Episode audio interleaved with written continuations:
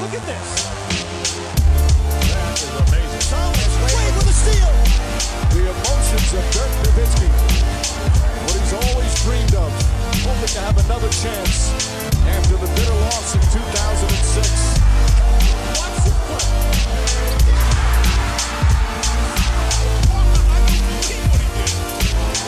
That is amazing.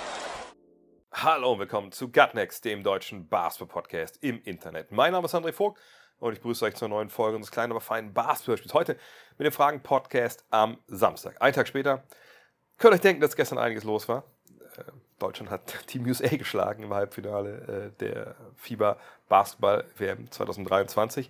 Dazu später im WM-Spezial mehr. Äh, in einer guten Stunde klingelt hier Lukas Feldhaus durch und wir gucken nochmal zurück auf das Spiel gegen die USA, die Sensation und blicken aber auch voraus auf das Finale gegen Serbien. Äh, eventuell gibt es heute noch ein zweites WM-Spezial, da warte ich noch auf äh, Zusage. Mal gucken. Äh, ansonsten ja, gibt es heute zumindest zwei Podcasts, könnt ihr euch freuen. Heute aber jetzt alle Fragen, die noch reinkamen, auch vor dem Spiel etc., NBA, auch ein paar WM-Fragen, alles, was ihr so wissen wolltet. Aber das Ganze natürlich präsentiert hier von manscape.com und ich möchte an dieser Stelle einfach mal kurz das ganze Potpourri an Produkten euch im Schnelldurchlauf vorstellen, das Manscaped so hat. Denn äh, ich denke, viele denken, ja gut, das sind die Rasierer, ja, habe ich jetzt alle schon tausendmal gehört, weiß ich nicht, ist nichts für mich, ich lasse wachsen. Ja, jedem seins, gar keine Frage. Aber wenn ihr denkt, ach, Packages, also, da kriegt man schon was billiger, denke ich mal, wenn man das bundelt, das ist so. Was gibt es denn alles? Es gibt das Platinum Package, da ähm, ist der Weed Wacker mit drin, also für die kleineren Löchlein, wo Haare rauskommen können. Und der Lawnmower 4.0, alle möglichen anderen Sachen, ne, eine ähm, Kulturbeutel, äh, ne, eine von diesen echt tollen Shorts. Ähm, es gibt dann äh, Body Wash etc. Einfach mal reingucken. Es gibt das Performance Package. Ähm, da sind weniger von diesen, äh, sag ich mal, Utensilien dabei, also nicht, das, nicht der Kulturbeutel und so, müsst ihr mal gucken, das hier was für euch ist.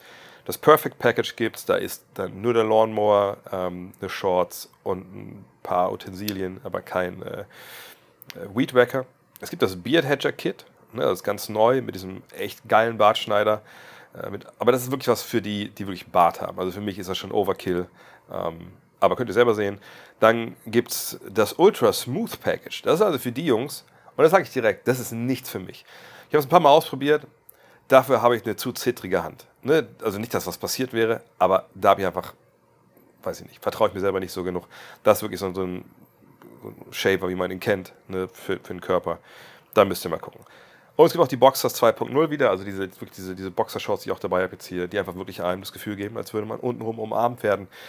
Checkt aus, manscape.com ist für jeden was dabei und jeder bekommt mit dem Code NEXT20 NEXXT20 20% 30 Tage Geld zurück und Free Shipping. Also wenn ihr jetzt die Boxer Shorts euch bestellt und ihr merkt, nee, ich fühle mich eigentlich eher kalt unten angefasst, ja, kein Thema, könnt ihr zurückschicken, kriegt ihr das Geld wieder. Aber kommen wir zu euren Fragen. Und äh, fangen wir an in der NBA. Jonas Thor möchte wissen, wie beurteilst du die Situation der Mavericks, oder Dallas Mavericks, in Bezug auf Christian Wood und dessen Wechsel zu den Lakers. Vor einem Jahr wurde für Wood unter anderem ein Erstrunden-Pick von den Mavs getradet. Rückwirkend eine falsche Entscheidung? Fragezeichen. Umgekehrt aus Sicht der Lakers ein absoluter Gewinn, bei dem Gehalt eine klassische Low-Risk, High-Reward-Verpflichtung. Ja, müssen wir kurz erklären, was da jetzt genau äh, passiert ist mit äh, Christian Wood. Also zum einen, er hat jetzt ja lange gewartet ne, als Free Agent, hat lange keinen Vertrag bekommen, äh, angeboten bekommen, oder zumindest keinen Vertrag angeboten bekommen, den er annehmen wollte. Jetzt hat er halt sich auf einen Minimalvertrag geeinigt mit den Lakers. Ähm, und das ist natürlich einigermaßen neben der Überraschung, man dachte, gut, also er hat letztes Jahr verdammt gute Zahlen aufgelegt, eigentlich, ne, in einem Vakuum, wenn man guckt, dass er äh, pro Spiel knapp 17 Punkte, 7 Rebounds, 1,8 Assists, 1,1 Blocks, Dreierquote von knapp 38 Prozent, Zweierquote von 60 Prozent.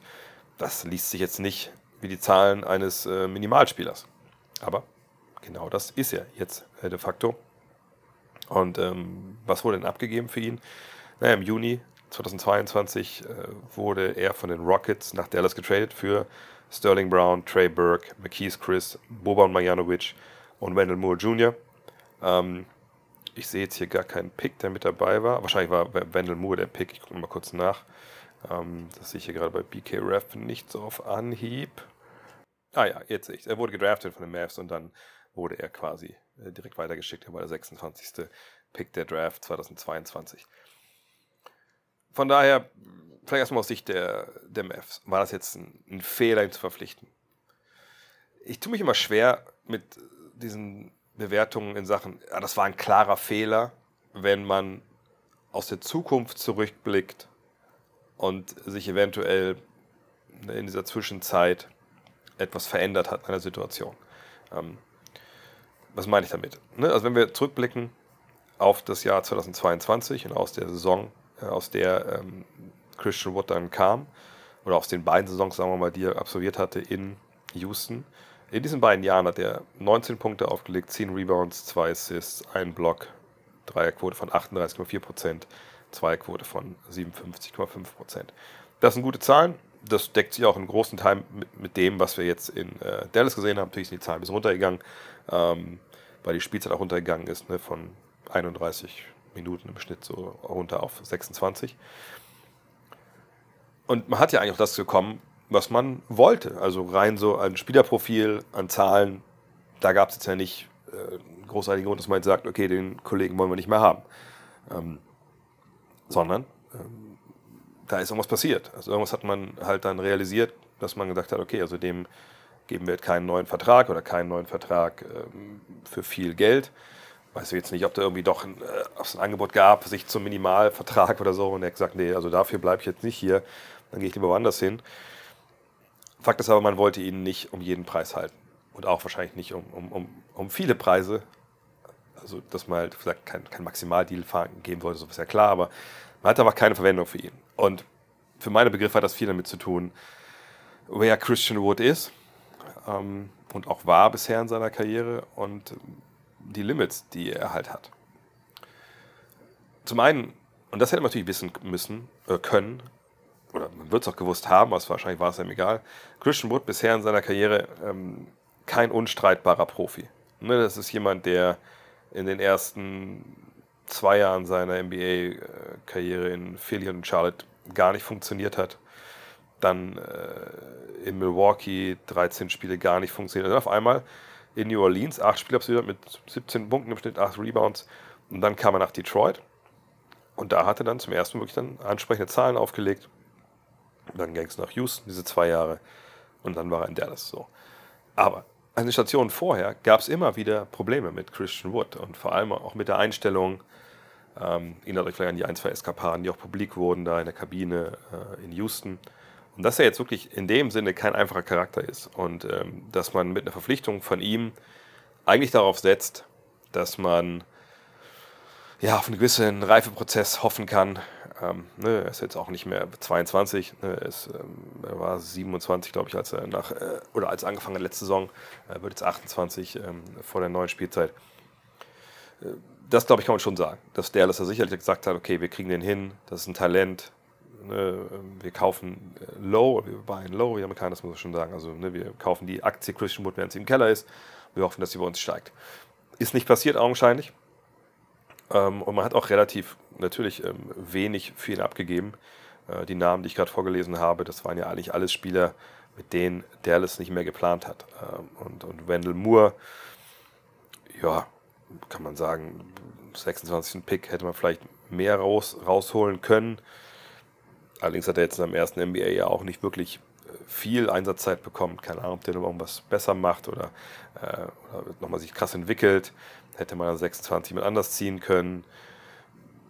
Ja, kann man immer sagen, hey, Andrew Nampart wäre zum Beispiel zu haben gewesen oder Jane Williams oder so. Aber ähm, Max Christie. Aber am Ende des Tages, das war jetzt nicht, nicht ein Fehler im Sinne von, man hat jetzt irgendwie Haus und Hof abgegeben und jetzt hat man einen Spieler, den man nicht verpflichten wollte nach einem Jahr. Sondern Christian Wood war Christian Wood mit allen guten und schlechten Erfahrungen, die diese Experience so mit sich bringt. Ähm, wie gesagt, ich war ein bisschen schockiert, als ich zum ersten Mal live in der Halle gesehen habe, wie große Probleme er hatte mit, mit halbwegs physisch agierenden 2-Meter-Flügeln, äh, dass er die nicht überpowern konnte, äh, dass, dass er, wenn er aufgepostet hat, keinen Raumgewinn verzeichnen konnte gegen solche Spieler. Ähm, und wenn man das gesehen hat, plus eine oder andere defensiven Defizienz, ähm, die er so mit sich bringt, da muss man sagen, ähm, ja, dann ist das sicherlich auch kein Spieler, in den du viel Geld investieren solltest, wenn du Meister werden willst. Und das ist ja nun mal das Ziel ultimativ der Dallas Mavericks. Und natürlich passt er mit ne, diesem Profil Stretch Big Man Shotblocker eigentlich gut zu Luka Doncic. Äh, und ich weiß nicht, ob irgendwie dann abseits des Feldes da auch Probleme mit ihm gab, aber die Geschichte, die er hat, mit den Problemen, die er hatte dieses Jahr oder vergangenes Jahr, denke ich, ist es auch nachvollziehbar, wenn man ihn jetzt gehen lässt. Aber es war kein Low-Risk, das war eine Low-Risk, High-Reward, aber man hat nicht viel dafür abgegeben. Deswegen, also, es war in dem Sinne kein Fehler. Es war ein Versuch. Ne? Äh, nicht jede Aktie, die man kauft, wenn sie im Keller ist, äh, steigt dann auch. Ähm, von daher, von Dallas Seite aus, eigentlich alles in dem Sinne richtig gemacht. Hat halt nicht funktioniert, aber das ist jetzt kein Fehler gewesen. Für die Lakers jetzt mit ihm, finde ich, ist es ja, eine richtig, richtig gute Geschichte. Es ist natürlich auf der einen Seite was ähnliches wieder, ne, wieder Low Risk, High Reward. Die Lakers hatten in ihrem Kader noch einen Kaderplatz frei äh, oder eine Planstelle frei und das war eben dieses Stretch Big Man Ding. Äh, da hatten sie noch niemanden, den man äh, da irgendwie verorten konnte, ne, weil auf den großen Positionen Anthony Davis, der wahrscheinlich wieder auf der 5 wenn man noch so denken möchte, starten wird. Der hat zuletzt nicht unbedingt großartig stretchig von sich reden gemacht. Ähm, dann Jackson Hayes ist eigentlich ein reiner Pick-and-Roll Big Man. Die anderen Spieler, die wir da haben, sind eigentlich alles, auch so Jared Vanderbilt oder so, sind ja alles so klassische Flügel, die auch mal auf die vier rutschen können in einer kleineren Aufstellung. Äh, aber Wood ist wirklich dann so ein größerer größerer kleiner Big Man, ist ja kein Seven-Footer, aber ein größerer kleiner Big Man, der eben das Feld stretchen kann. Man kann es ausprobieren. Wenn es klappt, super. Wenn nicht, ist ja auch kein Problem. Man hat ja kein Geld in ihn investiert ähm, und er selber kann sich da jetzt empfehlen für neue, höhere Aufgaben. Ähm, erinnert so ein bisschen natürlich äh, auch an die Situation von Dennis Schröder, nur eben auf einer ganz anderen Position und mit anderen Vorzeichen. Ne? Aber das kann durchaus funktionieren für beide Seiten. Man muss es halt abwarten. Die Frage ist natürlich bei, bei Wood, wenn er dieses Engagement jetzt so sieht, dass er sagt, ey, ich muss aber trotzdem meine Würfe kriegen, ich muss hier meine 20 und 10 auflegen können. Naja, wenn das sein Ziel ist, dann ist er vielleicht an der falschen Adresse hier. Ne, er muss eben von der Bank kommen, kleine Brötchen backen, Winning Basketball spielen, dann hoffen, dass sich das in den wieder hochdotierten Vertrag übersetzen lässt in der Zukunft. Tony Horn fragt, im Podcast von JJ Reddick meinte Mike Breen, dass es im Vergleich zu früher wesentlich schwerer ist zu draften, da die Talentdichte im gesamten Spielerpool so stark angewachsen ist. Er nannte als Beispiel Janis, Janis Jahrgang und wie irre es eigentlich ist, dass 14 Manager und Besitzer nicht gesehen haben, dass sie einen der besten Spieler aller Zeiten äh, liegen lassen. Auch wenn Janis mit seiner Entwicklung wohl jeden überraschte und es ist in diesem Fall schon schwer war, ihn in ihm als Rookie das zu sehen, was er heute ist. Inwiefern würdest du Breen zustimmen? Wenn man sich zum Beispiel auch ins Gedächtnis ruft, dass Nikola Jokic ein Zweitrunden-Pick war, finde ich seinen Take tatsächlich nicht verkehrt ich verstehe schon, woher, woher Breen kommt. Und ich glaube, er hat da sicherlich auch einen Punkt. Aber ich würde es nicht nur auf ähm, eine größere Talentdichte ähm, zurückführen. Ich glaube, es gibt insgesamt mehr gut ausgebildete Basketballer auf der Welt, als es noch vor sich vor, vor 30 Jahren der Fall war. Gründe liegen auf der Hand. Ne? Die äh, basketballerische Expansion ähm, nach 1992, nach dem Dream Team in der ganzen Welt dann natürlich das Internet, ne, die Informationen, Trainingsmethodik und so. Es hat dann einfach überall Einzug gehalten, ne, was so State of the Art war. Äh, ne, früher musste man sich Bücher irgendwo beschaffen und die lesen und weitergeben. Dann mit dem Internet war, war das Wissen einfach zwei Klicks entfernt. Ähm, aber das ist ein bisschen problematisch, wenn man jetzt ne, auf äh, Janis guckt, auf, auf Jokic guckt. Man kann sogar noch jemanden äh, wie Marc Gasol mit dazu nehmen der auch komplett außerhalb des Radars war, ähm, als er gedraftet wurde. Man kann auch noch Austin Reeves dazu nehmen natürlich. Ähm, aber wenn man jetzt die drei Europäer von diesem Quartett halt nimmt, dann muss man schon sagen, Janis, wie gesagt, hat in der zweiten Liga in Griechenland gespielt.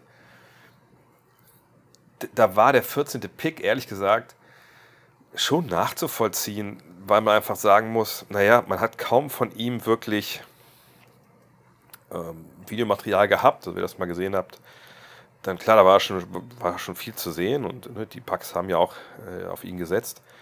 Aber das war natürlich äh, auch noch, das war kein 4K, das, das war auch kein Full HD, das waren so grainy Videos, wo man dachte, hm, okay, da scheint ja was zu sein, athletisch, aber ne, dass man äh, da jetzt nicht einen früheren Lottery-Pick, und der war sogar 15. Pick, wie ich sehe, ähm, benutzt hat.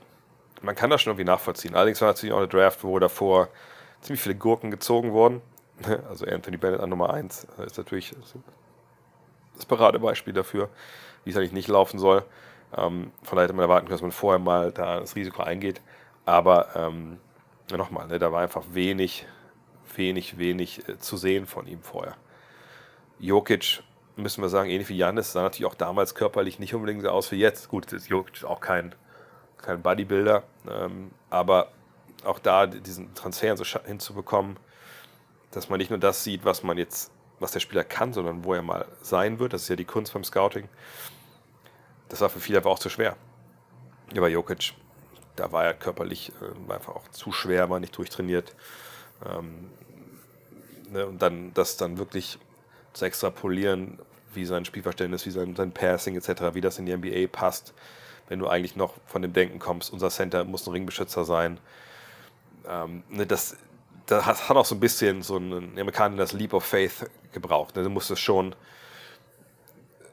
mutig sein, so einen Spieler zu holen, zu denken, okay, der kann für uns mit dem, was er da am Ball kann, kann er wichtig sein. Und ich glaube, selbst wenn man die alten Tapes von ihm anguckt, man sieht da nicht den Nikola Jokic, den man jetzt sieht, sondern man sieht Anleihen äh, und, und, und ne, wirklich äh, beginnend diese Skills. Ähm, und das war auch schwer vorauszusehen. Marker Soll, wisst ihr auch, glaube ich, alle, wenn ihr Fotos von früher kennt, wie er dann rund um die Draft auch aussah. Also nicht, manchmal, das sind einfach genauso diese Art Spieler, wo dann wenig Infos da sind und das Talent dann nicht erkannt wird, vielleicht sogar auch, und, oder dann halt den Weg dieser Spieler nimmt. In Bayern ist diese krasse körperliche Transformation, ähm, dass das nicht geglaubt wird, dass das passiert. So, ne? Und ich denke nicht, dass das viele bezogen, dass die Leute jetzt nicht wussten, wer diese Spieler sind, äh, sondern einfach, die haben die früh abgehakt nach dem Motto, nee, das, das ist für uns nichts. Austin Reeves ist ein anderes Beispiel. Ne? Wenn man den auch hier jetzt in Manila sieht, auch gestern bei einem Spiel, dann denkt man mal so, okay, der kommt da rein, also der hat jetzt, wirkt jetzt auch nicht, nicht mega austrainiert, wenn man ihn so sieht. Ne? Einer, wenn er in der Regionalliga spielen würde, würde man auch nicht denken, dass der jetzt, also rein vom Körper her, dass der jetzt da mega äh, die Bude in Brand schießt. Aber macht er ja nun mal. Er ist ein geiler Basketballer. Und ähm, das sind einfach, glaube ich, manchmal auch diese Biases, die wir auch in der aktuellen äh, Ausgabe des Magazins äh, beschreiben, die dann so ein bisschen ähm, damit reinspielen. Aber es ist jetzt aber nur zurückzuführen auf die die Breite an Talent, die man äh, bekommen kann in einem bestimmten Jahrgang, weiß ich nicht. Das fände ich vielleicht ein bisschen kurz gedacht bei genau diesen Leuten. Da würde ich vielleicht eher schauen bei so Spielern, sag wie Reeves, wie Christie, Max Christie, ähm, ne, einfach so Leute, die einfach durch, durch den Raster oder durchs Raster letzten Jahr gefallen sind in der Draft, ähm, wo man denkt, okay, also wieso wurden die eigentlich spät gezogen? Aber nicht unbedingt diese absoluten Superstars, die dann äh, eben ja einfach äh, vollkommen, also nach vollkommen dominieren, sondern eher aus Leute schauen, vielleicht in der zweiten Runde, die irgendwie einen riesen Sprung gemacht haben. Äh, aber auch da muss man sagen, so viele gibt es ja davon dann auch wieder nicht. Also, ne, weiß ich nicht, ob ich da komplett bei, bei Mike Breen bin, obwohl ich weiß, woher er kommt. Jan Anders fragt, ich finde, man kann es als ein Mini-Player-Empowerment sehen, dass mehr Talente, anstatt One and Done zu gehen, also in der NCAA, äh, für ein Jahr woanders hingehen, um Geld verdienen zu können, bevor es in die NBA geht. Für wie realistisch hältst du einen nächsten möglichen Schritt dessen, dass Top-Talent, wie zum Beispiel Victor Banyama, sich gar nicht erst für die Draft anmelden, stattdessen als normale Free Agent sofort einen dritten Vertrag bei, den, bei der Franchise unterschreiben, bei der sie auch tatsächlich spielen wollen, besser als Draft-Lotterie, ist das für die Spieler allemal. Ist sowas möglich realistisch? Nein und nein. Ähm, also die NBA-Regeln lassen sowas eigentlich nicht zu. Du, jeder Basket, also ich sage das immer so ein bisschen scherzhaft, jeder von euch, der hier zuhört, und ich auch, war schon mal in der NBA Draft. Denn es gibt da ein Alter, ab dem du ne, in dem Draft Pool bist. Und egal, ob du dich angemeldet hast oder nicht, du wirst automatisch angemeldet damit genauso was nicht passiert, dass jemand halt warten kann, warten kann, warten kann, dann geht er einfach als Free Agent in die NBA. Heißt das jetzt, ähm, also vielleicht andersrum, ich es erkläre, also sag mal, ihr sagt, hier der Jan, Jan sagt, ey, ich bin ein Riesentalent, aber ich habe keinen Bock, dass ich mir nicht aussuchen kann, wo ich die ersten sieben, acht Jahre meiner NBA-Karriere arbeite. Ich warte hier beim, keine Ahnung, was gibt es für Vereine? Ähm, beim TV Ebenbüren, ich warte hier und spiele hier erstmal, bis ich mein Mindestalter erreicht habe. Oder bis ich dann einfach ne, irgendwann sage, jetzt gehe ich in die NBA. So. Das ist ein toller Plan, aber geht halt nicht, weil in diesem Jahr, wo er sich automatisch, wo er automatisch angemeldet wird, wenn dann der, der Jan in Ebenbüren mega da Statistiken auflegt und irgendein NBA-Franchise sagt, Alter, der Typ ist richtig gut, warum ist der eigentlich nicht in der, in der Draft mit dabei? Dann können die dich ziehen. Dann können den Jan ziehen, egal ob Jan das möchte oder nicht. Das heißt nicht, dass er dann spielen muss. Er kann auch weiter am TV Ebenbüren bleiben, keine Frage. Ähm, und dann, was war die Regel mit, jetzt habe ich ganz Kopf bei damals bei Ricky Rubio, also der wurde gedraftet und dann war er noch ein paar Jahre in, äh, in äh, Europa. Ich glaube, es sind drei Jahre dann. Früher war es nur ein Jahr. Also zum Beispiel mit Danny Ferry damals wollte nicht bei den Clippers spielen, hat dann ein Jahr noch in Italien gespielt, damit seine Draftrechte dann wieder äh, dann nicht mehr bei den Clippers lagen. So war das, glaube ich, damals. Ähm, das geht nicht mehr. Also ich glaube, es sind drei Jahre dann. Wenn man drei Jahre noch, noch danach noch in Europa spielt, dann kann man als Free Agent gehen. Ähm, aber wer will denn so lange warten darauf, ähm, richtig Geld zu verdienen? Also das macht ja eigentlich gar keinen Sinn. Was auch keinen Sinn mehr macht und was auch wirklich kein Thema ist, ähm, ist dieses Player Empowerment, dass sie lieber weggehen und nicht One and Done machen. Ähm, das ist einfach, also ich weiß, dass ein paar Leute in den letzten Jahren so ein bisschen overblown haben, overhyped haben, aber das ist eigentlich ein Non-Thema, wenn wir sehen, was in der NCAA passiert ist zuletzt. Ähm, und das ist halt dieses Name and Likeness Ding, also dass jetzt NCAA-Athleten auch mit ihrem Namen und ihr, ihr, ihrer Likeness, also ihrem Aussehen, sage ich mal, die können im Geld verdienen. Also die können im Endeffekt hingehen und sagen, ähm, ich mache Werbung da und dafür. Also die können wirklich auch eine Menge Geld verdienen. So American Football, äh, was ja College Football nochmal eine andere Nummer ist als College Basketball, da geht jetzt geht richtig Geld über den Tisch.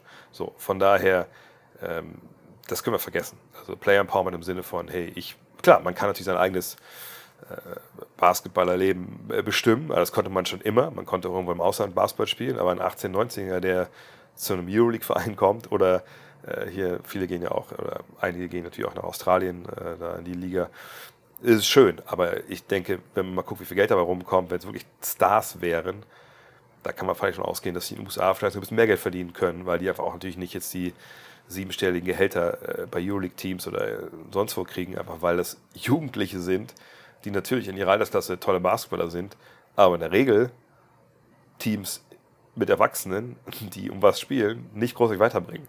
Ne? Also da gab es ja auch Beispiele genug ähm, in der Vergangenheit. Von daher, nein, das können wir alles vergessen. Äh, das, das geht alles nicht und ist alles nicht wirklich äh, realistisch. Vincent Fleischmann fragt, wieso sehen wir Zonenpresse und Zonendefense über den kompletten Court äh, so selten in der NBA? Ich glaube, das Spiel gegen Deutschland gegen USA war ein guter, ähm, ein guter Hinweis darauf, warum das so ist. Ähm, ihr habt euch vielleicht erinnert, vielleicht in der ersten Halbzeit gab es mal eine Aufstellung einmal ohne Franz Wagner, ohne Dennis Schröder, wo ich schon dachte, oh, oh, das kannst du eigentlich nicht machen.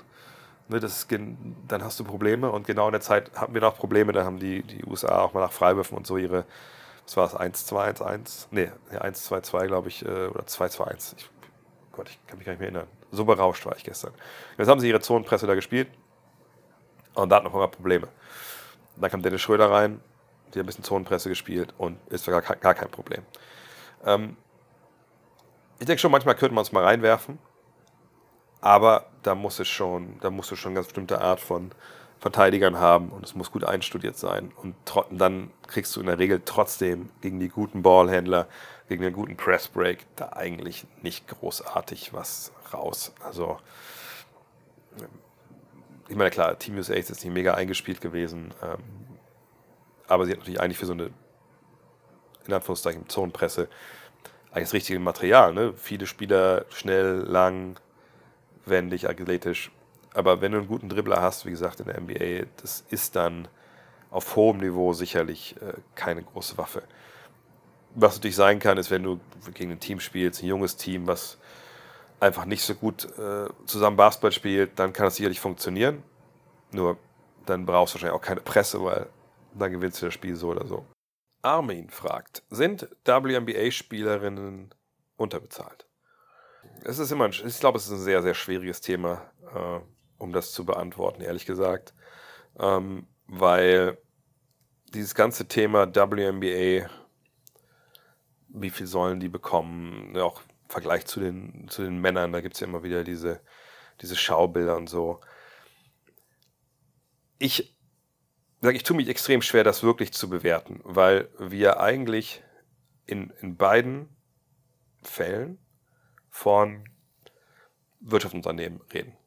Also das ist ja ultimativ das, was es ist. Es ist ein Wirtschaftsunternehmen, die NBA, eigentlich ist es ja so das gleiche Wirtschaftsunternehmen mit verschiedenen Firmen, sagen wir mal so. Aber gehen wir davon aus, also das sind beides, das sind beides Firmen. So, und ähm, die, diese Firmen verdienen Geld und den Angestellten, in dem Fall den Spielern, ja, wird dann das Gehalt bezahlt. So. Ähm, jetzt kann man sagen, ja, aber dann ist es ja schnell erklärt, ähm, je nachdem, wie viel Geld so ein ähm, Unternehmen verdient. Viel Geld können sie an die Angestellten bezahlen? Und da gibt es ja dann, klar, muss man halt gucken, dass das alles halbwegs passt.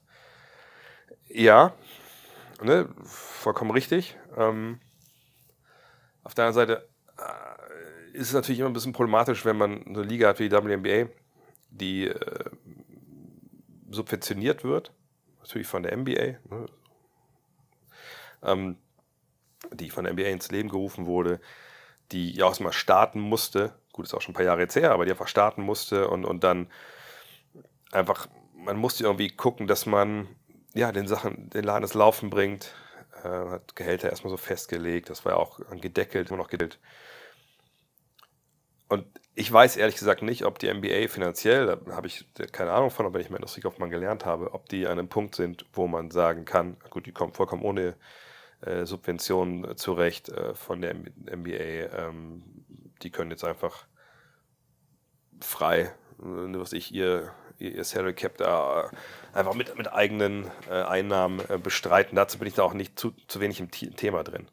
Ähm, es fällt natürlich schon auf, wenn man so sieht, ich habe jetzt gerade mal aufgerufen hier die, die Top Salaries der WNBA, wenn die besten Spielerinnen so um die 240, 230 1000 äh, Dollar in ihrer Saison verdienen. Das ist natürlich äh, erschreckend wenig im Vergleich zur, zur NBA. Aber ich glaube, den Vergleich zur NBA darf man dann gar nicht wirklich ziehen im Endeffekt. Ähm, denn gut, beide spielen Basketball, keine Frage. Wie gesagt, es sind beides Firmen unter dem, dem gleichen Konzern. Ähm, aber nur weil jetzt ein Unternehmen viel höhere Gehälter zahlt und weil es eben auch viel höhere Einnahmen hat als das andere, würde man ja nicht sagen, also das andere Unternehmen, was viel weniger Geld verdient auch, muss ja das gleiche Geld bezahlen.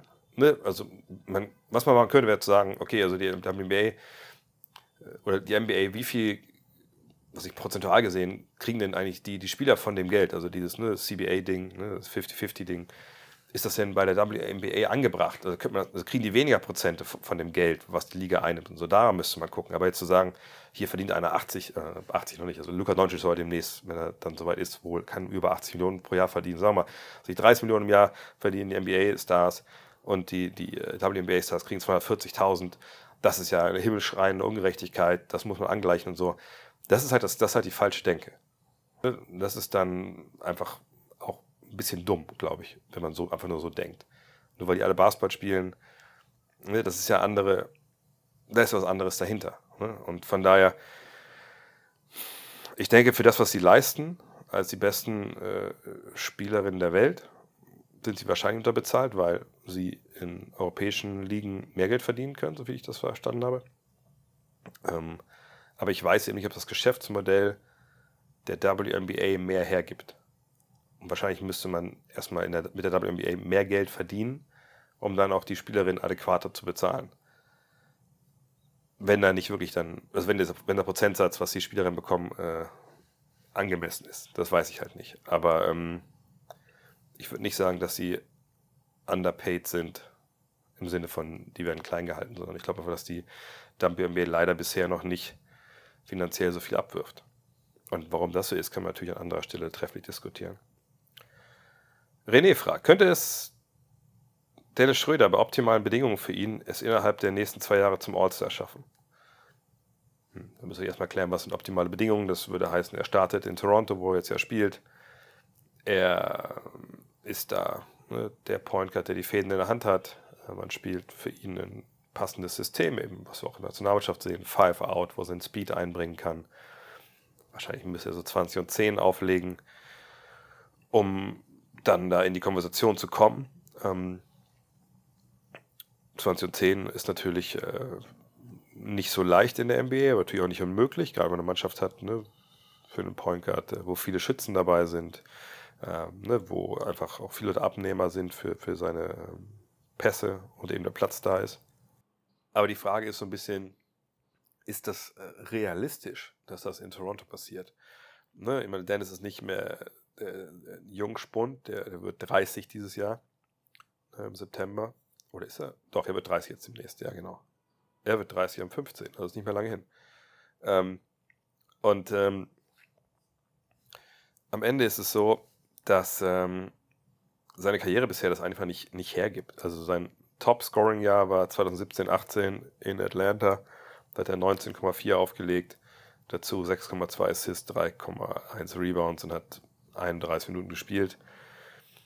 Das ist jetzt schon ein paar Jahre her. Äh, es gab auch mal ein Jahr mit 18,9 und 4.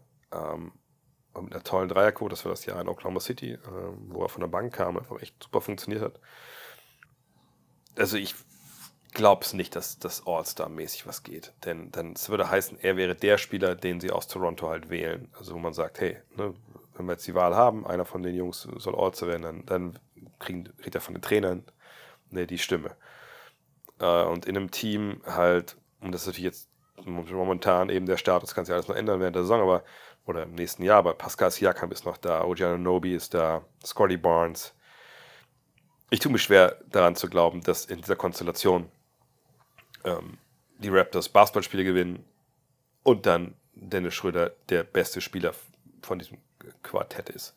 Ähm, von daher würde ich nicht sagen, dass es realistisch ist. Könnte es sein, naja, also man kann sich viel vorstellen, wenn ich äh, die Theorie der Paralleluniversen in der Musik äh, zu Rate ziehe, dann ja, dann ist alles möglich, denn es gibt, es gibt unendlich viele äh, Versionen der Universen. Von daher wenn es eine, eine Frage in die Richtung geht, dann ja. Wenn, es, wenn wir über diese Wirklichkeit reden, der wir uns hier bewegen, dann würde ich sagen nein. Schmidti fragt, ist Isaac Bonga in der NBA Free Agent oder hält jemand, Klammer auf Toronto, Klammer zu, seine Bird Rights? Welches Team sollte zuschlagen, wenn er die Leistung der WM weiter zeigt? Er ist Free Agent. Ähm, er hat keinen laufenden Vertrag und hat auch niemand seine Bird Rights, ähm, denn er wurde ja entlassen. Ähm, das heißt, wenn man ihn raved oder einfach nicht weiter einen Vertrag nimmt, dann liegen seine Rechte auch nirgendwo. Das war in den frühen, frühen, oder also in der früh war es gar nicht, aber vor ein paar Jahrzehnten war es noch so, dass natürlich dann Spieler immer, die Rechte lagen immer bei dieser Mannschaft, die ihn gedraftet hat, zum Beispiel, aber das ist nicht mehr so. Nee, er ist totaler Free Agent. Nur, welches Team sollte zuschlagen? naja, wahrscheinlich alle 30, nur sorry, der Mann hat ja Vertrag. Also solange ein Spieler in der Fieberwelt Vertrag hat und keine Ausstiegsklausel oder nicht einen, einen findigen Agenten, der irgendwie sich rausschlawinern kann aus dem Vertrag, können die NBA-Teams äh, da als Schlange stehen, wie sie wollen. Dann ist äh, Isaac Bonga eben gerade bei Bayern München unter Vertrag. Und das ist sein Arbeitgeber. Genau wie bei Andreas Obst ja auch. Andi hat es gestern noch gesagt, ich habe drei Jahre Vertrag noch bei Bayern müssen nicht überreden, ob die NBA anklopft oder so. Nur gesagt, außer man hat eine Ausstiegsklausel oder man einigt sich mit dem Club. Ähm, aber jetzt zu sagen, oh, jetzt muss er mal ein Team zuschlagen nach der WM und Bonga holen oder Obst oder so. Nein, nein, so läuft das nicht. Die NBA ist nicht in einem rechtsfreien Raum, wo Fieberverträge oder ähnliches nichts wert sind. Ähm, so von daher, ähm, darüber müssen wir uns gar nicht unterhalten. Aber Isaac Bonga, das sage ich auch schon seit Monaten, der war immer halt nur ein funktionierenden Dreier davon entfernt, in der NBA Fuß zu fassen, längerfristig. Und dass die Tür nicht zu ist, ja, das, gesagt, das dürfte eigentlich kaum eine Neuigkeit sein, weil es gab nur diesen einen Grund, warum ein NBA es nicht geschafft hat bisher. Und wenn er sich da jetzt so stabilisiert, wie es jetzt auch zum Beispiel bei dieser WM sich halt angedeutet hat, dann wird er auf jeden Fall nochmal in der NBA spielen, wenn er das möchte. Da bin ich hundertprozentig sicher. Pedram fragt, glaubst du, Daniel Theiss ändert nochmal etwas die Sicht der NBA-Teams durch dieses Turnier? Es ist schon sehr auffällig, wie fit Daniel Theiss ist. Ja, er ist der Einzige, wo ich wirklich denke, dass diese WM wirklich einen direkten Effekt auf seine Karriere haben kann. Weil Daniel Theiss vergangenes Jahr, wenn ihr das Interview gelesen habt mit, mit seinem Physiotherapeut, mit dem Simon Eden im, im aktuellen Gut Next Magazine, äh, das war ja quasi eine Saison, die abgeschrieben wurde ähm, und abgehakt von einfach unter dem Punkt, hey, wir haben alles getan, um für die EM 2022 fit zu werden. Dafür haben wir quasi die folgende NBA-Saison geopfert. Die Pacers haben ihm die Zeit gegeben, weil sie auch nicht geplant haben, in dem Sinne, dass er fit wird. Jetzt ist er total fit, spielt eine überragende äh, WM, hat jetzt gegen Team USA einfach ein unfassbar starkes Spiel abgeliefert. Und dass so einer dann jetzt, ne, wenn die Augen der NBA auch drauf sind und der äh, USA auch drauf sind, Begehrlichkeiten weckt, das kann ich mir sehr, sehr gut vorstellen weil er auch schon eine bekannte Größe ist, weil die NBA-Teams sehen, okay, der ist halt nicht Damage Goods. Ne? Ich glaube, einige, die vielleicht letztes Jahr gesehen haben, gedacht, okay, over the hill, ja, nicht gespielt, wäre auch nicht mehr der Jüngste, abgehakt. Jetzt aber kann ich mir gut vorstellen, dass es interessant wird und wenn Indiana denkt, okay, also geiler Typ, wir feiern den total, aber irgendwie, wir haben die Youngster auf den größeren Positionen, wir brauchen den eigentlich nicht und wir brauchen irgendwie sein Retro Leadership nicht dann kann man sicherlich Gewinn äh, wegschicken. Äh, müssen wir natürlich mal abwarten, was passiert. Aber Daniel Theiss ist wahrscheinlich in der Verfassung seines Lebens. Und das hat sicherlich auch viel mit seinem Physiotherapeuten und dieser ganzen Arbeit des vergangenen Jahres zu tun. Sokrates fragt, warum spielt äh, Team USA keine, kaum wenig Setplays, sondern viel 1 gegen 1? Und obwohl die Fieber-Dreierlinie näher ist als in der NBA, habe ich den Eindruck, dass die USA viele Dreier verhauen. Wie kommt's? Ähm, gut, Eindrücke sind eine Sache. Schauen wir doch mal ähm, auf die, die Fakten. Das ist ja eigentlich immer ganz schön, wenn man ähm, Fakten hat. Und der Vorteil im Basketball ist ja, auch wenn die Fieber-Website eine Katastrophe ist, ähm, man kann ja schon draufschauen äh, und sich gewisse Sachen angucken. Gewisse Zahlen werden ja auch erhoben und sind sogar halbwegs äh, dann auch ähm, schnell einzusehen. So, wenn wir dann gucken, dann sehen wir beim Team USA, sehen wir, dass sie die beste Offensive der Liga haben. Also, es ist natürlich kein Advanced Stats hier, weil es die Fieber ist, aber ne, 102,6 Punkte pro Partie, das ist dann äh, knappe 5 Punkte vor Serbien, die zweitbeste Offensive haben. Ähm, sie haben eine Feldwurfquote, auch hier, man könnte hier aufschlüsseln in Zweier und Dreier, aber egal. Feldwurfquote von 53,8% Da ist Serbien besser mit 56 noch. Aber ähm, das sind die beiden jetzt zumindest bei den Teams, die im Halbfinale standen, die, die jetzt da Erster sind.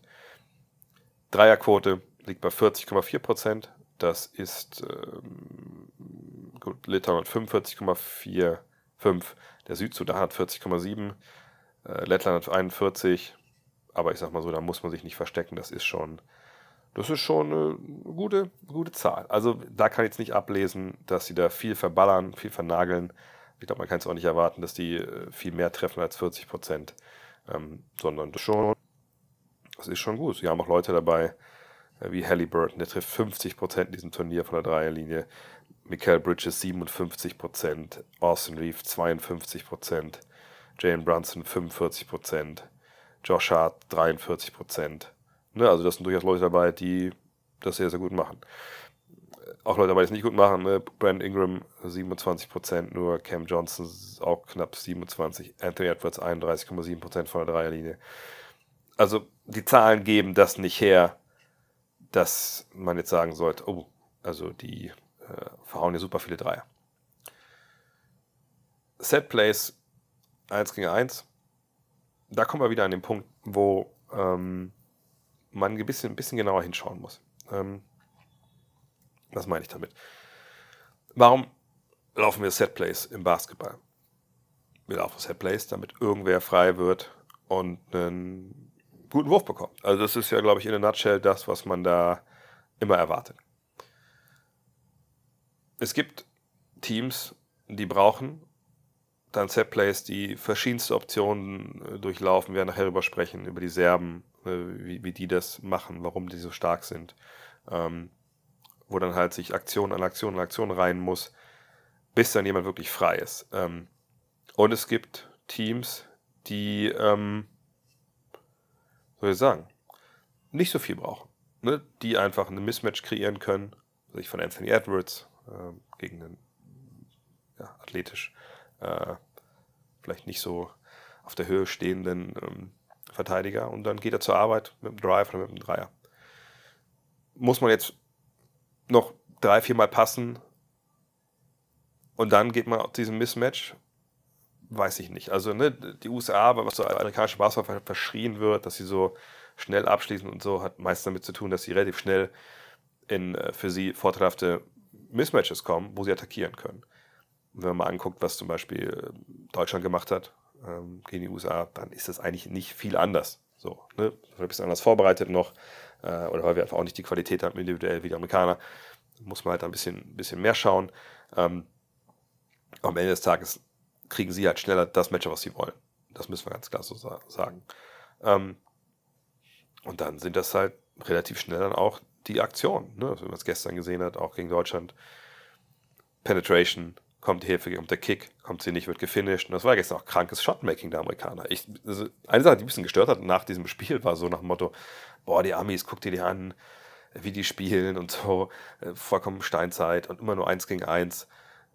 Und man denkt man sich, naja, die haben elf Punkte gegen uns gemacht. Und Deutschland spielt ja nun wirklich keine schlechte Defense in dieser, dieser Weltmeisterschaft. Also worüber sprechen wir überhaupt hier? Das war manchmal schon ein bisschen, bisschen lächerlich, was manche Leute einfach geschrieben haben. So. Ähm, und die Amerikaner haben ja auch nicht verloren wegen ihrer Offensive. Die Amerikaner haben verloren, weil sie eben äh, defensiv der deutschen Mannschaft da wenig entgegenzusetzen hatten. Ne, deswegen so jetzt Leute, die nach Dame Lillard und Steph Curry schreien, ähm, damit das Team USA wieder, äh, also wieder, er wieder mal Weltmeister wird, äh, Olympia gewinnt, den müssen wir einfach sagen, naja, ganz ehrlich, also die hätten da nicht viel geändert. Wie viel hätten die denn treffen sollen? Sondern was so einem Team USA wie diesem hätte helfen können, wäre Anthony Davis gewesen. Ähm, oder noch oder ein, zwei äh, ne, befähigte Big Men, die dann zusammen mit Jared Jackson hätten spielen können. Weil dann wäre es für Deutschland ziemlich schwer geworden, einfach zum Korb zu kommen, da abzuschließen. Aber das ist vielleicht noch ein Thema für einen anderen Podcast.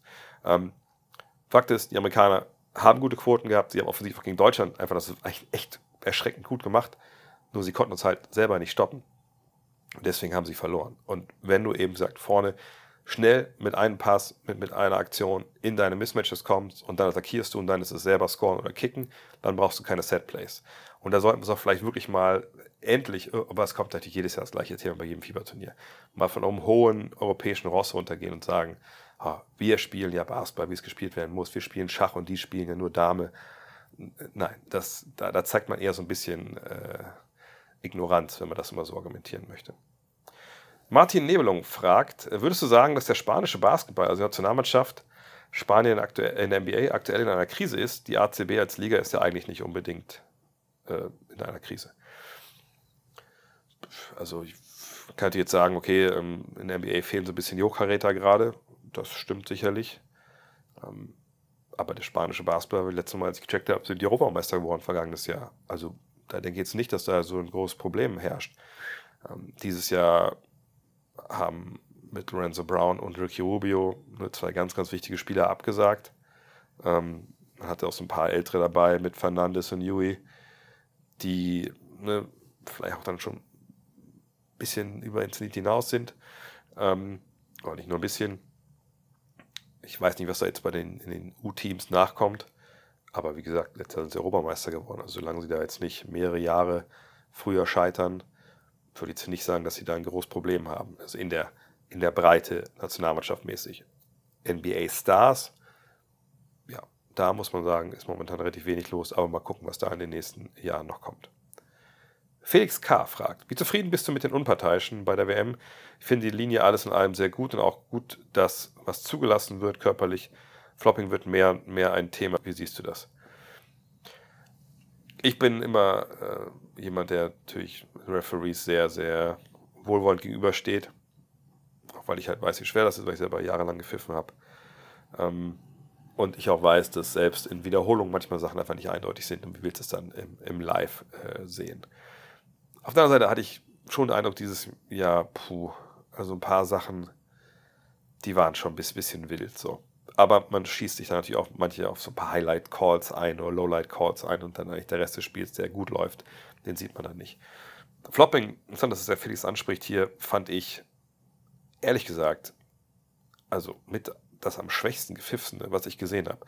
Ähm, ich fand auch dieses direkt Ts verteilen für nicht für so klare Schwalben, wo man einfach denkt, um Gottes Willen, hat einer ein Fenster aufgelassen in der Halle, warum fällt der denn um? Ähm, sondern einfach ne, Kontakt, klar, Kontakt des Offensivspielers, Verteidiger fällt, muss er fallen, muss er nicht fallen, das kann man treffend diskutieren, aber es ist in dem Fall auch ein Grenzfall. Und da direkt Ts zu geben, weiß nicht, wie da jetzt die aktuelle Interpretation ist in der Fieber, aber das fand ich schon so ein bisschen schwierig. Zumal ich auch Schiris gesehen habe, die bei ganz ähnlichen Szenen gesagt haben, aufstehen, aufstehen, und da wurde gar nichts gepfiffen. Und bei anderen Szenen, die, die gleich waren, gab es direkt das T. Das weiß ich nicht, ob das dann so richtig ist. Ähm, ich glaube auch, ne, die Fouls im Fastbreak auf Wednesday, ich hatte mit dem ähm, Benjamin Barth Kontakt auf Twitter, der meinte, ja, ist klar, es gab da eine Interpretationsanpassung und das läuft eigentlich auch gut in der BBL, aber ich finde jetzt in der FIBA gerade lief es halt gar nicht mehr gut. Also wir haben die gleichen Zustände, die wir vor dieser Anpassung hatten, dass man bei Fouls im Fastbreak eben unsportlich pfeift. Das war jetzt einfach ein Free-for-all für, für jeden, der da irgendwie im Fastbreak irgendwen umhauen wollte. Also das weiß jetzt auch nicht, dass es richtig ist, aber es hat nichts mit Refs zu tun, sondern eher mit der Vorgabe von oben, denke ich. Ähm, dass mehr zugelassen wird, ja, das finde ich okay. Ähm, vielleicht aber schon stellenweise, dass gerade bei so Drives zum Korb, wenn es zum Kontakt kam, und wie gesagt, das ist jetzt schwierig für mich, das im Abschließend zu beurteilen, weil ich dann auch nur im Live sehe, ähm, fand ich dann schon oft, sah es viel nach Kontakt aus. Ähm, und bei Drives zum Korbkontakt, ich finde, da finde ich immer schwierig, wenn man zu viel zulässt, weil es schwer ist, dann wirklich eine klare Linie zu definieren. Ähm, von daher, ja, ich denke, die Leistung, ich würde die als durchwachsen bezeichnen, aber ich weiß auch, dass ich mir da eigentlich kein abschließendes Urteil erlauben darf. Herr Sch fragt, kannst du dir vorstellen, dass Team USA absichtlich gegen Litauen verloren hat, um einen einfachen Weg ins Finale zu haben? Mit Kerr und Spolstra sitzen ja zwei Schlitzohren auf der Bank und der Respekt vor Serbien, Kanada und Spanien war wohl schon da. Nein. Nein. Weil es keinen Sinn macht. Äh, einfach 0,0 Sinn. In so einem Turnier, gerade wenn du eine Mannschaft hast, die so wenig Zeit zusammen verbracht hat wie die Amerikaner, ist jedes Spiel auch während des äh, Endturniers so unfassbar wertvoll für das, was danach kommt, dass du dir nicht erlauben kannst, irgendwie irgendwo was liegen zu lassen. Und wenn man das Spiel gesehen hat, ich gehe davon aus, dass du es nicht gesehen hast, dann hat man gerade im dritten Viertel gesehen, dass die Amerikaner unter keinen Umständen dieses Spiel verlieren wollten. Was da an Druck am Ball war und auch am defensiven Druck, den die da im dritten Viertel entfacht haben, das war schon also mit das Beste, was ich bisher gesehen habe bei der WM. Ähm, gegen Deutschland haben sie zum Beispiel gar nicht geschafft, diesen Druck aufrecht oder überhaupt aufzubauen. Eventuell in den letzten paar Minuten, aber eigentlich auch da nicht wirklich, aber eher der Druck so auch dadurch mit, mit Jaron Jackson Jr. auf dem Feld. Ähm, von daher, das gibt einfach das, das Spiel nicht her, das irgendwie zu behaupten. Von daher, nein, das war eine grandiose Leistung in Litau, genau wie die Leistung der deutschen Nationalmannschaft grandios war. Und ähm, das hat nichts damit zu tun, dass wirklich Trainer irgendwelche Sachen planen. Und das macht auch niemand. Das macht niemand, der, der halbwegs bei, bei klarem Verstand ist, ehrlich gesagt. Haft fragt, siehst du Isaac Bonga findest du nicht auch, dass er von der Athletik und Physis noch so viel mehr aus sich herausholen könnte? Er galt ja nicht umsonst schon damals als riesendeutsches Talent. Woran hakt es bei ihm noch? Ähm, kann ich, glaube ich, relativ schnell beantworten, weil das habe ich ja ähm, vorhin auch schon gesagt, es geht bei Bonga nicht, ähm, ähm, sag ich mal, äh, darum, dass, ähm, wie soll ich das sagen, dass er irgendwie aus seiner Physis nicht richtig rausholt, äh, sondern der Wurf, der Wurf, der Wurf, der Wurf. Es geht immer um den Wurf bei ihm. Ähm, natürlich, man kann natürlich bei ihm Ballhandling-mäßig und so äh, vorstellen, dass er einiges noch besser werden kann, aber das ist ja auch vollkommen okay. Aber es geht um den Wurf. Wenn er den Wurf trifft, ist ein NBA-Spieler, trifft er ihn nicht, wird es halt schwierig. Und auch so Athletik und Fieses, was, ich meine, klar, man kann immer noch besser verteidigen, er ist kein perfekter Basketballer, auch nicht an dem Ende des Feldes, aber ähm, ich würde es nicht sagen, dass wenn ich ihn sehe, jetzt denke, dass mein erster Gedanke ist, oh wow, also der muss ja aus seiner Athletik und Physis viel, viel mehr rausholen. Das wäre auch ehrlich gesagt nicht mein zweiter, dritter oder vierter oder fünfter Gedanke. Ähm, ne, von daher, äh, nee, das ist das, worüber ich mir am allerwenigsten Gedanken mache, ehrlich gesagt. Bernhard Barkmann fragt, gibt es Einschaltquoten? Wie ist die öffentliche Aufmerksamkeit in Deutschland, vielleicht auch im Vergleich zu vorherigen Turnieren, die im Free TV übertragen wurden? Kann es sein, dass der aktuelle Erfolg der Nationalmannschaft dem Basketball hierzulande keinen neuen Schub gibt? Ich denke mal, die Frage kam jetzt vor, ähm, vor, dem Team, vor dem Spiel gegen Team USA. ich kann das ehrlich gesagt ja gar nicht beurteilen, was in Deutschland passiert gerade. Ich kriege nur das mit, was auf Social Media passiert und was mir dann zugetragen wird. Aber ob jetzt in den Tageszeitungen viel geschrieben wird, weiß ich nicht. Weil wir sind hier mit einem ziemlich großen äh, Journalistentross aus Deutschland. Das hätte ich so jetzt nicht erwartet. Ne, weil klar, die beiden Agenturen sind da, SID, DPA, äh, Deutsche Pommes und, und Pilzagentur. Ähm, dann äh, ist die Bildzeitung natürlich hier. Der Münchner Merkur ist hier. Die Süddeutsche ist leider abgereist, äh, aber die war hier auf Okinawa. Ähm, oh Gott, wen vergesse ich noch? Natürlich die AD ist da mit mehreren Leuten, also mit den Overtime-Kollegen und den Kollegen vom äh, AD Radio. Ähm, wen vergesse ich denn noch? Weiß ich gar nicht. Egal, sorry, wenn die vergessen habe. Jedenfalls ist da schon, schon eine Menge da. Ähm, aber ob jetzt in Deutschland die, die Zeitungen voll sind davon, weiß ich nicht. Also ich weiß, dass gestern natürlich nach dem Spiel gegen Deutschland abends in der Tagesschau, ich habe morgen auch retweetet, war das die allererste Meldung, Deutschland gegen USA gewonnen. Das ist natürlich Wahnsinn. Ähm, und das zeigt für mich schon, dass da natürlich einiges los ist. Sonntag wird das Finale auch auf ZDF, auf ZDF übertragen. Das ist auch toll. Ich weiß, Robin Benzing soll der Experte sein. Ich weiß gar nicht, wer es, kommentiert dann. Also das sind natürlich tolle Sachen, tolle Entwicklungen. Und ähm, was die Einschaltquoten bei Magenta angeht, da habe ich ehrlich gesagt keinen Einblick. Das ist ja ein bisschen schwierig immer, ne, weil das ja nicht öffentlich erhoben wird, ne, mit diesem, kennt das System, mit diesen Boxen, die, die dann äh, die Leute zu Hause haben, bei denen die Einschaltquote ermittelt wird. Ähm, aber das ist ja eigentlich auch ein System, was äh, ja, ein bisschen irreführend ist oft. Fakt ist, ich kenne die Einschaltquoten nicht. Ich weiß nicht, ob Magenta da was raushaut. Ähm, aber man, braucht, glaube ich, keinen Abschluss in Medienwissenschaften, um zu sagen, naja, im Fernsehen, vergangenes Jahr, RTL, was waren es, dreieinhalb, vier Millionen, das wird sicherlich Magenta nicht gehabt haben. Also da würde ich mich festlegen wollen, dass man die Zahlen nicht hatte. Nicht um die Uhrzeit, äh, nicht ne, mit dem Internetangebot. Klar, man hat auch Magenta TV, keine Frage. Aber wie gesagt, das ist halt nicht so leicht verfügbar für den allgemeinen Sportinteressierten wie ARD, ZDF, RTL, wie sie alle heißen. Habe ich aber auch schon drüber gesprochen letztens äh, im WM-Spezial, als es genau um das Thema ging. Da habe ich das alles genau auseinanderklamüsert. Dass es jetzt keinen neuen Schub gibt, die Gefahr konnte man schon sehen, ne? dadurch, dass das Free TV nicht eingestiegen ist. Auf der anderen Seite finde ich immer noch, dass, wie gesagt, Free TV, die Präsenz dort ein bisschen überhöht wird. Denn ne, ich glaube, gerade viele Leute meines Alters äh, hantieren immer noch mit, naja, Einschaltquote, wie gesagt, die erhoben wird mit einer Stichprobe von Menschen, die lineares Fernsehen schauen. Okay, kann man geil finden, muss man nicht.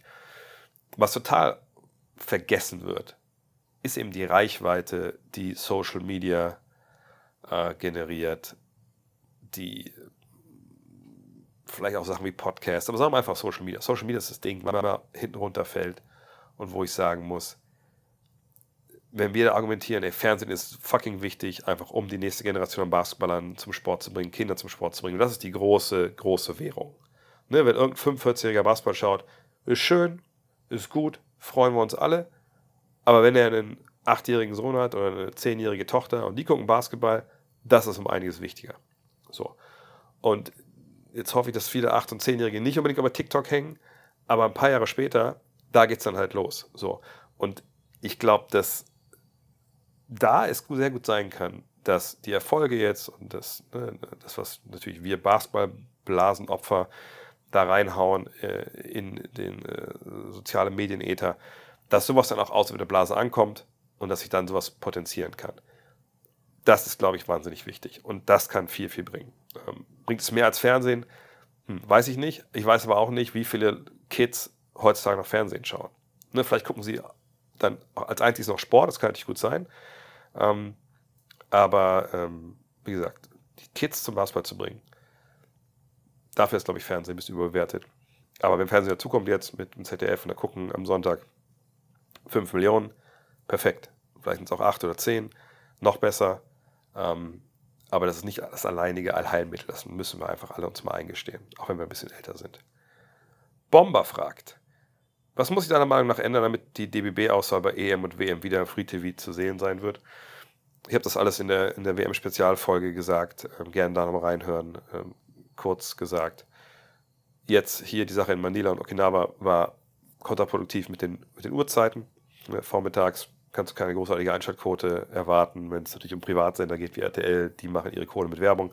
Naja, ne? da geht es darum, um die Quote. RTL eigentlich nicht auf die Quote gucken, denke ich, tun sie aber trotzdem sehr wohl. Und da fehlt einfach ein bisschen, glaube ich, der, äh, das Vertrauen, dass das funktioniert. Und Basketball hat eben auch nicht so eine ähm, eingebaute Reichweite, sage ich mal, weil nicht Millionen Menschen in Deutschland Basketball interessiert sind. Oder zumindest nicht Basketball spielen oder gespielt haben. Ähm, das ist schon, wir sind schon eine Nische, muss man klar sagen, auch in den Sportarten. Ähm, von daher, ähm, der Erfolg jetzt wird natürlich viel, viel helfen. Allerdings muss man auch sagen, 2024 ist Olympia. Da ist man dabei. Auf jeden Fall. Ähm, das läuft dabei eh, ARD, ZDF, Eurosport. Ne, da müssen wir uns nicht drum kümmern. Das Turnier danach, das wird dann wieder, ist wieder wichtig. Äh, das ist dann natürlich in Europa, das ist die Europameisterschaft. Da würde ich die Hand dafür ins Feuer legen wollen, dass Deutschland da auf jeden Fall im Free TV läuft. Und dann kommt es eben darauf an, wie die Verhandlungen sind, äh, Rechte etc. pp. Äh, und da stecken wir alle nicht drin.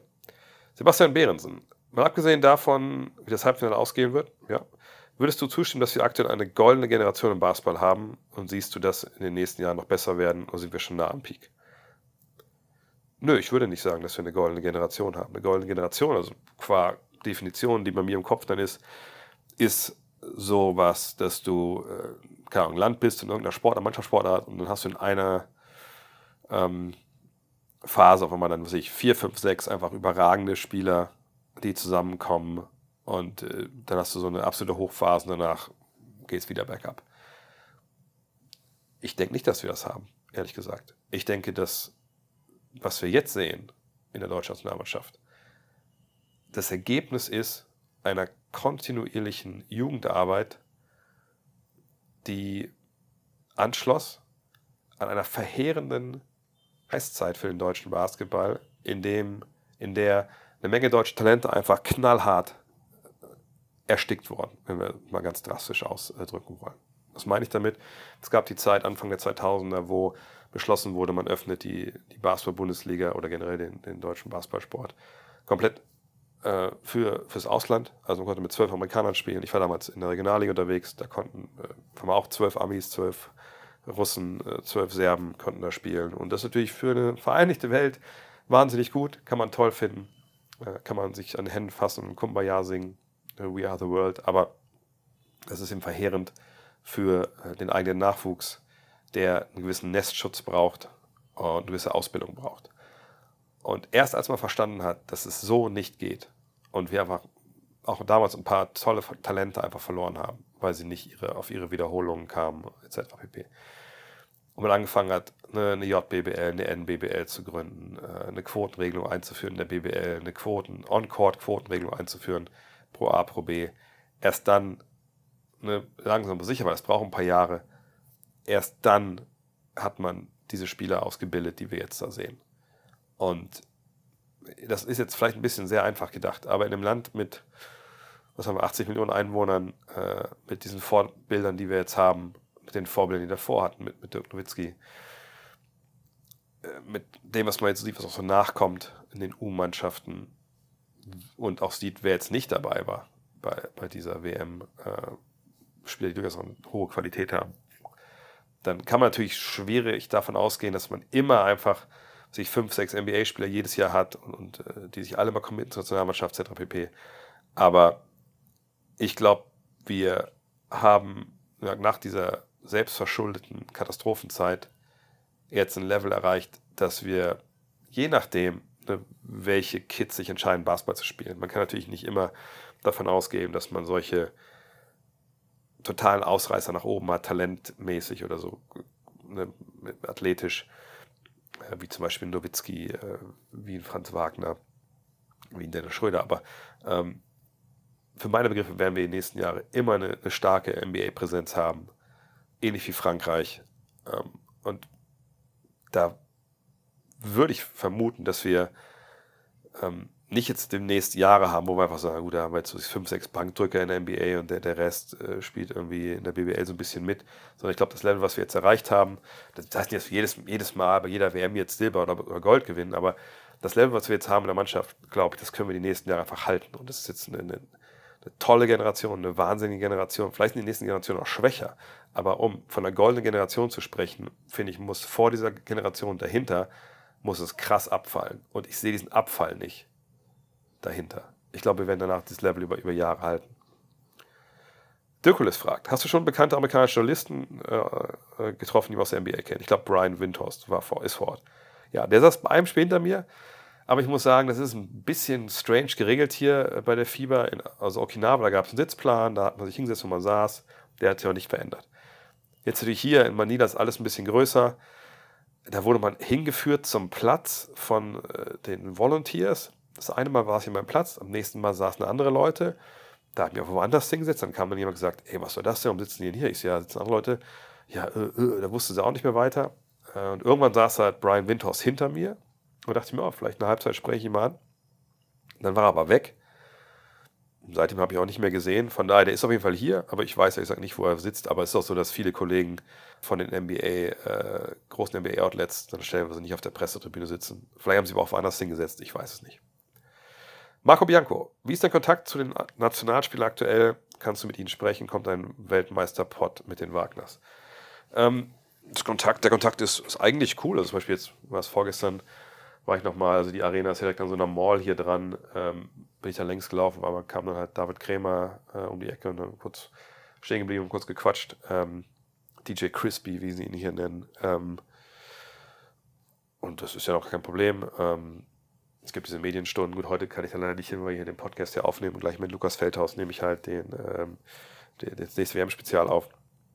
Da kann man natürlich seine Fragen stellen. Ähm, in, auf, auf Okinawa ist man öfter mal denen in die Arme gelaufen, weil es viel kleiner war und viel fußläufiger. Ähm, aber ich texte jetzt nicht die ganze Zeit mit, ähm, mit den Spielern. Also was soll das? Das sind ja auch nicht meine Kumpels. Ähm, ich hatte eigentlich einen Podcast angefragt noch äh, mit einem Nationalspieler. Das hat leider nicht funktioniert. Ähm, weil der Spieler dann gesagt hat, ey, ich, also erst dazu gesagt, hat gesagt, ach, ich möchte doch einfach echt im Tunnel sein. Aber das ist ja auch vollkommen nachvollziehbar.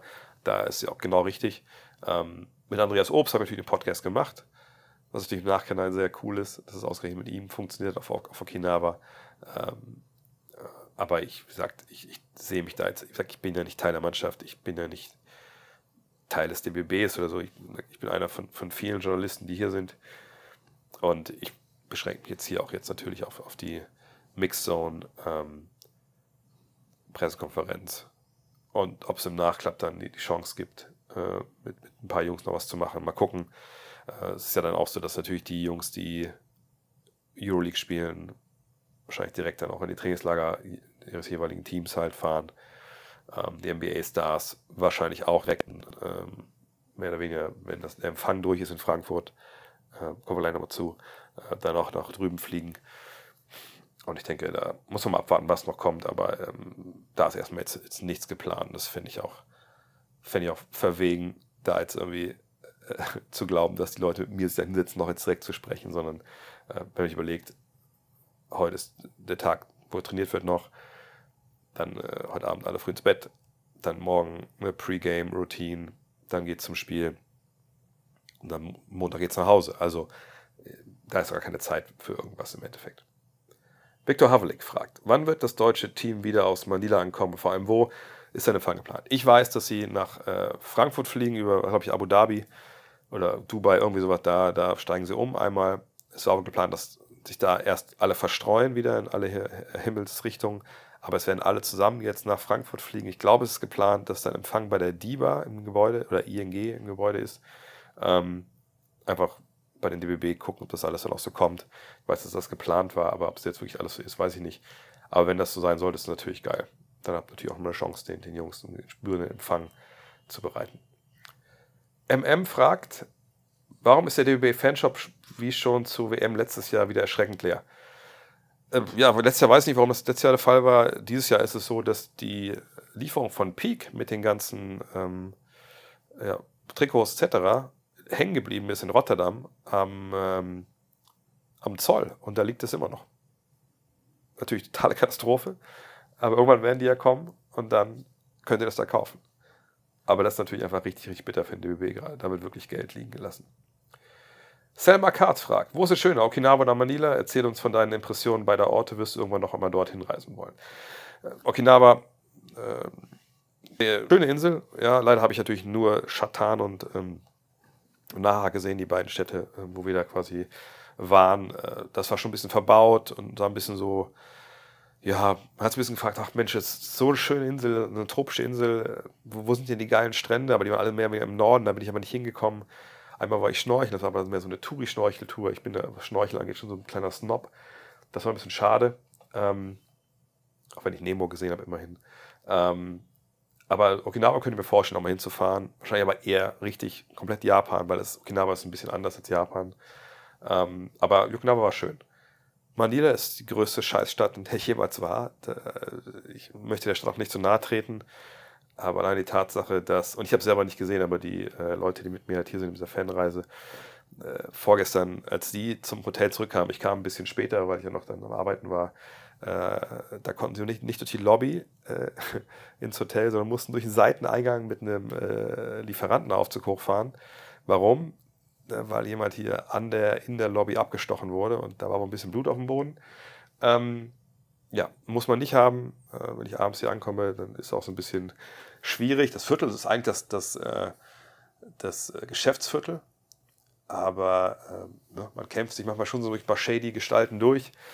Wahrscheinlich alles halb so wild. Ähm, aber ja, aber Manila, das ist, das, sag mal, das äh, passt total ins Bild hier leider. Es ist eine ziemlich marode Stadt. Also ich bin ja gesagt dem äh, ja, Geschäftsviertel, auch ein bisschen Partyviertel, wenn man dann sieht, also neben unserem Hotel sind da also mehrere Hochhäuser. Und ich glaube, ehrlich gesagt, da wohnt keiner mehr so richtig unironisch drin, sondern die sind mehr oder weniger einfach besetzt, weil, also wirklich Hochhäuser, die komplett zerfallen außerhalb schon. Ähm, wir sind ein paar ein bisschen längs gefahren, äh, Kollege und ich. Und dann fährt man wirklich so, ja, durch Siedlungen, die einfach aussehen wie so ein Bauspielplatz. Also so Bretterbauten, Bretterbuden und sowas. Und man fragt sich, wie die Menschen eigentlich hier leben. Und es ist halt dreckig, es ist laut. Vor, letzt, gestern war kranker Smog irgendwie auch. Äh, ich habe jetzt auch erfahren, dass es die fünftgrößte Stadt der Welt ist. Aber, jo, vielleicht habe ich auch keine Chance gegeben, aber das ist hier echt so, dass ich wirklich sage, ich bin wirklich froh, wenn ich am, am Montag nach Hause fliege. Und das Gefühl hatte ich auf Okinawa äh, überhaupt gar nicht. Fabian Stern gefragt. Bist du bei Olympia dabei? Das weiß ich ehrlich gesagt nicht. Ähm, ich habe heute mal, ja, heute Morgen ein bisschen in mich gegangen, habe auch dann diesen einen Post rausgehauen mit den, äh, mit den Fieberturnieren, wo ich schon war, wo ich komplett war und was da alles passiert ist, was für geile Sachen ich da erlebt habe, was für geile Spiele ich gesehen habe. Ähm, wenn man so mal Revue passieren, da denkt man so, alter, krass. Ähm, wie geil und ey, das will ich eigentlich immer haben. Aber ähm, auf der anderen Seite war es jetzt aber echt, es ist super lang her. Ne? Ich meine, wann bin ich losgeflogen? Ich muss kurz mal gucken. Ähm, wartet mal, ich muss meinen Kalender mal kurz aufrufen. Äh, los ging's. Am, ja, nicht schon am 22. Dann war ich ja, nee, am 23. August, dann war ich ja eine Nacht im Hotel und dann am nächsten Tag geflogen. Ähm, und ich bin jetzt am 12. wieder zu Hause. Also doch, ja, ziemlich genau drei Wochen, die, die ich weg war. Ähm, das ist schon, ähm, das ist schon eine lange Zeit. Ähm, und ähm, sagt dann gerade, wenn du hier so eine Stadt hast jetzt hier, die einfach so wirklich einen so ein bisschen ja, erschreckt, sage ich mal, dann denkst du auch bei allem Geilen, was du in der Arena erlebst, denkst du aber, ich, ich bin echt ready, nach Hause zu gehen. Und ich weiß, dass meine, für meine Frau jetzt echt nicht leicht war, ähm, ich habe den Schulanfang noch mitgekriegt von unserer Kleinen, Gott sei Dank an dem Samstag, bevor wir geflogen sind. Ähm, aber ne, jetzt alles hier zu stemmen, äh, ich bin nicht da, sagt meine Frau im Krankenhaus ja auch am Arbeiten. Jetzt meine Mutter auch noch in Urlaub gefahren heute. Das heißt, die, nächsten paar Tage muss meine Frau dann äh, komplett alleine klarkommen. Ähm, sagt The Real MVP, man sagt das immer so ein bisschen leichter her, vielleicht auch, aber The Real MVP von der ganzen Nummer ist eigentlich meine Frau und die Familie, dass die mir das ja ermöglicht haben. Und äh, nächstes Jahr dann direkt wieder, dann und meine Lille und Paris natürlich dann, äh, äh, ist ja nicht Manila, also ist ja mehr wie um die Ecke. Aber auch da zu gucken, das finanziell dann zu stemmen. Also hier war es ja im Endeffekt dann jetzt auch noch erträglich eigentlich mit der Kohle am Ende des Tages, aber ähm, Lille und Paris wird also hier ein anderes, nochmal anderes Kaliber sein, weil die Apothekerpreise da aufgerufen werden. Da muss ich mal abwarten. Also ich weiß noch nicht, Statt heute würde ich sagen, nee, ich bin froh, wenn ich zu Hause bin, aber es ist ja nochmal noch mal ein Jahr hin. ich würde mich total freuen, weil 2008 war natürlich ein wahnsinnig tolles Erlebnis, in Peking Olympia äh, zu machen. Ähm, aber ich kann es einfach nicht absehen. Äh, Bock hätte ich schon, aber es muss ja auch formulieren und alles passen. Wir werden es abwarten. Die Deutschen sind dabei, die Nationalmannschaft, das ist das Wichtigste. In diesem Sinne, ich muss jetzt los, weil da schart nämlich schon der Kollege Lukas Felders mit den Hufen. Den, den, Podcast kann ich mal reden. Könnt ihr nachher hören, das für nächste WM-Spezial. Ähm, dieser blicken zurück auf das Spiel gegen die USA, blicken voraus auf das Spiel gegen Serbien. Und äh, ja, bis dahin. Und dann gilt morgen. Ne? Schickt allen Leuten, die ihr kennt, eine WhatsApp, eine Mail. Hey, wenn sie kein Magenta haben, sollen ZDF gucken. Es geht um alles. Weltmeister. Vielleicht, ja, vielleicht fliegen wir alle als Weltmeister zurück. das wäre natürlich eine geile Nummer. In diesem Sinne, macht's gut. Ciao. Hello. Look at this.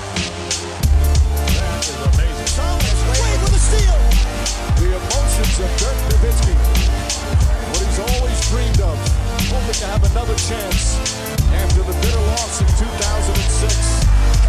Watch the play.